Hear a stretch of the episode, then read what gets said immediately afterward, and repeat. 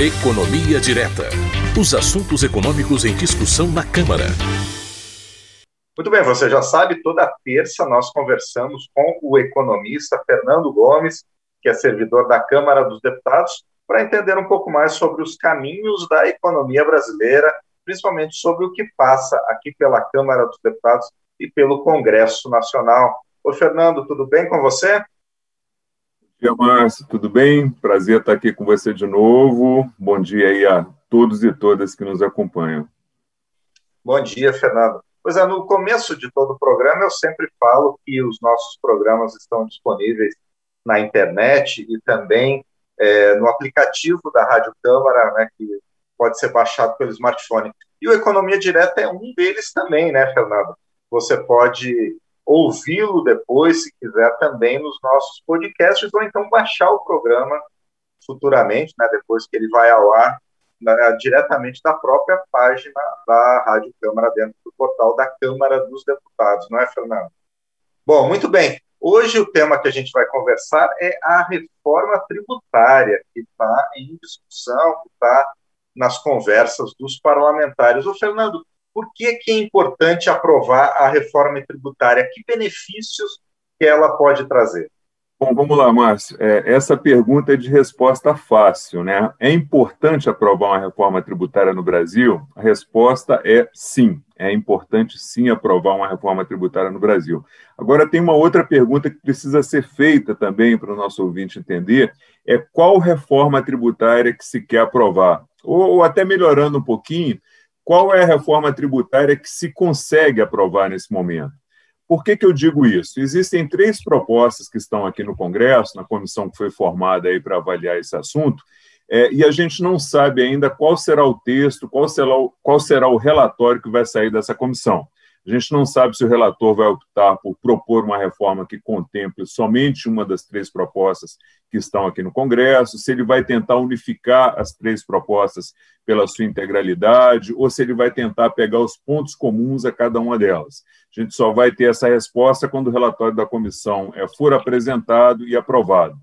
Mas vamos lá, deixando a questão de qual reforma poderia ser aprovada, por que, que é importante aprovar algum tipo de reforma tributária no Brasil? Vamos falar um pouquinho do problema e depois a gente caminha aí para as alternativas de solução. Quando a gente pensa em reforma, de uma forma geral, né, por exemplo, reforma da nossa casa, do nosso escritório, de um prédio, essa reforma é necessária porque a casa já está com a pintura gasta, já tem um sistema hidráulico que não funciona bem, já tem problema na rede elétrica, então é necessário reformar, melhorar a estrutura da casa para que a gente possa viver melhor nela. A reforma tributária é a mesma coisa, a gente pode fazer essa comparação para o nosso ouvinte entender entre o nosso sistema tributário e uma casa. É, os problemas do nosso sistema tributário eles já estão impedindo que a nossa economia cresça, estão impedindo que as empresas gerem empregos e que o país se desenvolva. E que problemas são esses, Márcio? Basicamente, burocracia tributária e carga tributária elevada. Burocracia tributária e carga tributária elevada dificultam a vida das empresas, impedem que novos investimentos sejam feitos e impedem que as empresas contratem mais e que gerem mais empregos. A carga tributária alta ela é ruim também para o cidadão, que paga impostos e espera que esses impostos pagos retornem para a população na forma de serviço, como serviço na área de saúde, segurança, educação, infraestrutura, rodovias, hospitais. E nós sabemos, pelo senso comum, que isso não ocorre no Brasil. A gente tem uma carga tributária muito alta e o Estado não entrega o correspondente aí em serviço para a população. Segundo um último levantamento aí que eu tenho conhecimento, que foi feito pela própria Receita Federal, a carga tributária no Brasil ela equivale a 33% do produto interno bruto, Márcio, de toda a riqueza que é produzida no país. Então, de cada três reais que se produz aqui, um é para pagar imposto. A média da carga tributária nos países da OCDE, que são países mais ricos e mais desenvolvidos que o Brasil, está em 34%, praticamente a mesma carga tributária, só que com um nível de serviços prestados à população bem melhor que o nível que os serviços que são prestados aqui no Brasil. E quando você faz a comparação é, com os próprios países aqui da América Latina, que tem um nível de desenvolvimento parecido com o do Brasil, a carga tributária é de 22%, ou seja, a carga tributária do Brasil é bem mais elevada. E vou te dar um exemplo aqui é, para que o ouvinte entenda também, né, é, vamos pegar aqui a, a população de uma forma geral. Quem tem uma renda melhor no Brasil paga um plano de saúde ou usa saúde pública?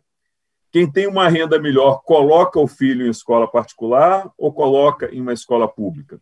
Essas duas respostas todo mundo já sabe, e elas são uma comprovação simples de que o Estado não entrega serviços satisfatórios nessas áreas, senão todo mundo estaria nas escolas públicas e usando a saúde pública. Então, Márcio, é importante sim a gente fazer uma reforma que permita que o empreendedor pague menos imposto e, pagando menos imposto, ele possa investir mais, possa economizar tempo e dinheiro com burocracia tributária e usar esses recursos para melhorar o negócio dele e gerar emprego. E para que o cidadão possa pagar o seu imposto também, manter o retorno aí do Estado nas áreas prioritárias como saúde, educação, que a gente citou, e segurança pública, infraestrutura e outras. Por isso que é importante a gente aprovar algum tipo de reforma tributária. Então, os principais problemas no nosso sistema tributário hoje são esses que você citou, é, Fernando, a burocracia e a alta carga tributária. Exatamente, são, são os principais problemas. Hum. E tem também aquela história de que o pobre paga mais imposto que o rico no Brasil. Como é que isso é possível? Explica isso para a gente, Fernando. Pois é, Márcio. É, Existem algumas formas de você tributar, né, de você cobrar imposto. É, essas formas são tributar a renda que são os salários e os lucros das empresas, tributar patrimônio, que é quando você cobra um imposto sobre os bens que os cidadãos e as empresas possuem, como IPTU e IPVA, que todo mundo paga aí todo ano por possuir carro ou imóvel, né? E tributar consumo, que são cobrados quando um bem ou serviço é produzido ou consumido. Os dois impostos aí mais conhecidos nessa área de consumo são o ICMS e o ISS, que é o Imposto sobre Serviço e você ainda pode tributar os ganhos das aplicações financeiras, os empréstimos, as compras com cartão de crédito no exterior, através do IOF. Aí entra um conceito interessante, que é bom a gente explicar aqui para o nosso ouvinte, que é o conceito de progressividade e de regressividade. Progressividade é quando você tributa mais quem ganha mais, e à medida que a renda aumenta, o imposto vai aumentando. Então, esse é um imposto progressivo é a forma justa de você tributar. Quem ganha mais, paga mais. E você tem os impostos regressivos, que é o, o foco da sua pergunta, né? que são aqueles que quem ganha menos, paga mais. É, e isso acontece com os impostos sobre o consumo. Por que, que isso acontece? Vamos pegar um exemplo aqui de uma pessoa que ganha mil reais por mês. Todo o salário dela vai para consumo. Então, ela vai pagar as contas, vai comprar remédio, comida, material de limpeza e acabou o dinheiro. Ela consumiu todo o dinheiro dela consumindo. Então, ela não tem como poupar, ela consome, consome tudo, então ela vai pagar os impostos sobre o consumo sobre todo o salário dela. Quem tem uma renda maior, poupa uma parte da renda e aplica em um banco, faz uma poupança, então ele vai pagar menos imposto proporcionalmente sobre o consumo do que quem ganha mais, do que quem ganha menos, do que quem é mais pobre. Por isso a importância de você diminuir a carga tributária sobre o consumo, principalmente de bens de consumos básicos, como alimentação, higiene, remédios, e tributar mais renda e patrimônio, porque aí sim você está saindo de uma tributação regressiva para uma tributação progressiva, onde quem ganha mais paga mais e é o sistema mais justo de cobrar imposto. E outra questão, Fernando, é de que as empresas elas acabam, em muitos casos, transferindo o impacto dos aumentos dos impostos para o consumidor, aumentando os custos para o consumidor. No Brasil, é isso mesmo que acontece?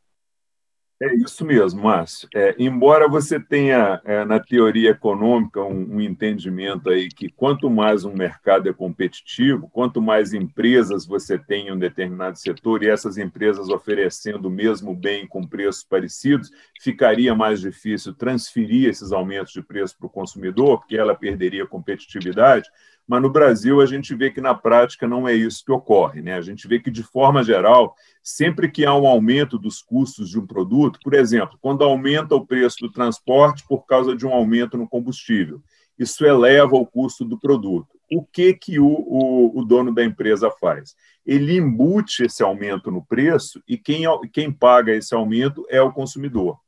A mesma coisa acontece quando você tem um aumento de tributação, quando é, é colocado um novo imposto na economia, ou quando você aumenta a, a alíquota de um imposto. Esse aumento do custo é, gerado pelo aumento do imposto, ele é incorporado pela empresa em um primeiro momento, mas depois ela embute isso no preço também e cobra do consumidor. É, então, por isso que a gente diz que o aumento de impostos no Brasil, o aumento de carga tributária, além de diminuir diretamente o poder de compra do cidadão, porque às vezes ele também paga o imposto, ainda tem um outro efeito perverso que se reflete nesse repasse de custo. A empresa absorve o custo em um primeiro momento, embute no preço e depois cobra do consumidor. Então, no final do dia, na grande maioria dos casos, quem sempre paga os aumentos é, no produto, tanto gerados pela inflação ou por um aumento de tributação, é o consumidor, porque o dono da empresa sempre vai embutir esse valor no preço e repassar para o consumidor.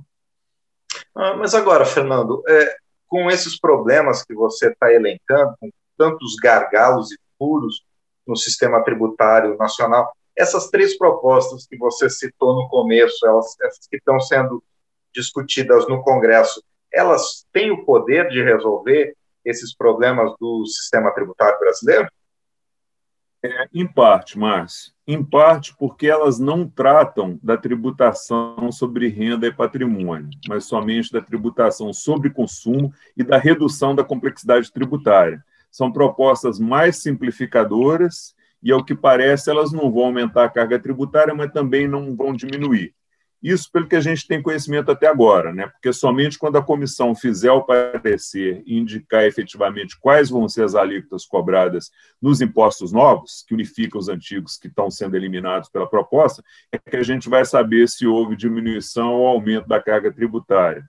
Mas, para simplificar, Márcio, no, no tocante à simplificação, é, já é uma medida muito importante. É, inclusive, tem um estudo do Banco Mundial que mostra que o Brasil é o país que mais gasta tempo com burocracia tributária, é o que mais gasta tempo com a preparação de documentos aí para pagamento de impostos e contribuições. São duas mil horas por ano, em média, que são gastos pelas empresas brasileiras com essa burocracia. A média dos países da América Latina e do Caribe que tem um, nível de desenvolvimento parecido com o do Brasil, é de 330 horas, seis vezes menos. O segundo colocado nesse ranking aí é a Bolívia, né? A gente está perdendo até para a Bolívia aí que gasta mil horas. E na OCDE, países desenvolvidos, a média é 160 horas. Então, esses números só confirmam o quanto a gente precisa melhorar nessa parte da complexidade e da burocracia tributária. E por isso que esse é um item em que praticamente há um consenso entre economistas, entre parlamentares, de que o nosso sistema é muito complexo, é ineficiente e precisa, sim, principalmente, uma reforma nesse ponto. Bom, e nesse caso específico, literalmente tempo é dinheiro, né? Porque gastar com com essas questões tributárias significa gastar com contabilidade, com papelada, né, com coisas administrativas e tudo isso, né? É, e é um tempo, né, Márcio, que o, o empresário podia estar investindo no aperfeiçoamento do produto dele, em formas de comercializar, de melhorar o produto dele, não gastando esse tempo com burocracia tributária. É. Bom, e você falou que essas propostas, então, elas não estão tratando da tributação sobre renda e patrimônio, mais sobre consumo, além da redução da complexidade do sistema. Mas tem algumas sugestões alternativas que estão sendo apresentadas, como, por exemplo, tributação de grandes fortunas e também sobre lucros e dividendos. Do que se tratam essas propostas, Fernando? Pois é, Márcio. É, tributar lucros e dividendos e grandes fortunas é uma proposta bem desejável do ponto de vista da justiça tributária, né? porque seria uma proposta progressiva, uma proposta em que você tributa mais quem ganha mais. A oposição ela tem tentado trazer esse tema para debate nas discussões, quer dizer, você tributar quem investe em empresas quem tem capital e quem recebe dividendos, né? E quem possui também grandes patrimônios, grandes fortunas, seria uma medida aí correta do ponto de vista de usar essa tributação para diminuir desigualdades sociais. Agora, o argumento de quem é contrário à inclusão é, dessas questões na, na discussão da reforma tributária agora é a seguinte: você já tem uma carga tributária muito elevada sobre as empresas. Então, para tributar lucros e dividendos, você precisaria, primeiramente, reduzir a carga tributária sobre as atividades operacionais da empresa antes, para depois sim tributar lucros e dividendos. É, e no caso da tributação sobre grandes fortunas, quem é contrário argumenta o seguinte também, que a circulação de capitais no mundo hoje ela é muito fácil. E se você tentar tributar essas fortunas, esses recursos vão sair daqui rapidamente para países que têm uma tributação menor, para paraísos fiscais, e eles deixariam de ser aplicados aqui e de gerar riqueza aqui. Então, argumentos contrários e a favor aí, para que o nosso ouvinte entenda, se aprofunde mais e ele mesmo depois busque aí formar sua própria opinião. Com certeza. E para a gente encerrar, Fernando, e para o nosso ouvinte também tentar entender melhor, do que é que então se tratam cada uma dessas propostas que estão aqui no Congresso? É bom, vamos lá, Márcio. É bom a gente esclarecer primeiro é que existem três propostas, né? Existe uma proposta na Câmara e uma no Senado, e essas duas propostas elas precisam de uma PEC para serem implementadas, uma proposta de emenda à Constituição que tem aquele processo aí mais complexo, né? Precisa de dois turnos de votação na Câmara, dois turnos no Senado, três quintos de senadores e deputados aprovando a medida. Então, é, é, é uma proposta mais complexa para se aprovar. A terceira proposta que é um projeto de lei do Executivo, é um projeto de, é um projeto de lei apenas e que tem um, um processo legislativo mais simples, seria uma proposta mais simples de, de aprovar. Vamos lá para o conteúdo delas. Né? É, a proposta que está na Câmara, é, ela propõe a extinção de cinco impostos, IPI, ICMS, ISS, PIS e COFINS, e esses cinco impostos seriam substituídos por um único imposto, um IBS, que teria caráter federal, ou seja, o responsável por administrar e arrecadar esses impostos seria a União. E seria criado também um imposto seletivo para desestimular o consumo de alguns bens, como é, álcool, cigarro, etc. É, a proposta que está no Senado ela é mais abrangente, ela propõe a extinção de nove tributos, os cinco que estão é, na proposta do, da Câmara e mais quatro, é, ela também cria, é, em substituição a esses tributos, aí, um imposto sobre bens e serviços e cria também esse imposto seletivo aí para desestimular consumo de bens. É, uma diferença importante entre as duas propostas é que, na proposta da Câmara, quem administraria esse novo tributo, é, quem estabeleceria a alíquota, quem vai pagar e tal, seria a União. E na proposta do Senado, quem administraria o novo tributo seriam os estados. É, e você tem a proposta do governo, do executivo, né, que enviou um projeto de lei que cria um novo imposto também, um imposto sobre bens e serviços, que substituiria, no caso, só dois tributos, a PIS e a COFINS. É uma proposta mais fácil de aprovar do ponto de vista do processo legislativo.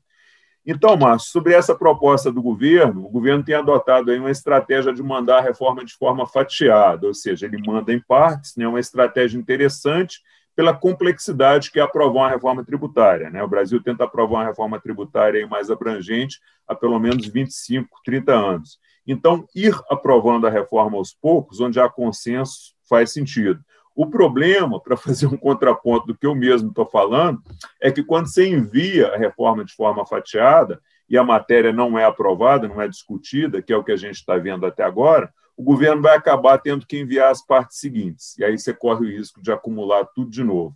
Então, Márcio, para concluir, o importante agora é como é que essas três propostas, as duas propostas de PEC e a proposta de projeto de lei do governo, vão ser tratadas na comissão. Você vai unificar as três propostas em uma só? Vai se optar por tentar aprovar apenas a proposta do executivo, que é a mais simples? Você vai tentar pegar tudo que é comum nas três e fazer uma proposta de consenso? a gente não sabe ainda, né? Quando o relatório da comissão começar a ser discutido e quando ele for aprovado, que a gente vai saber, e aí eu imagino que a gente volta aqui para discutir de novo o que é que foi aprovado lá. Com toda certeza, e ao longo desse tempo, esse tema com certeza vai voltar às nossas conversas aqui, Fernando. Por enquanto, eu agradeço a você e espero que a gente se encontre novamente na próxima terça-feira em mais um Economia Direta. Obrigado, Fernando.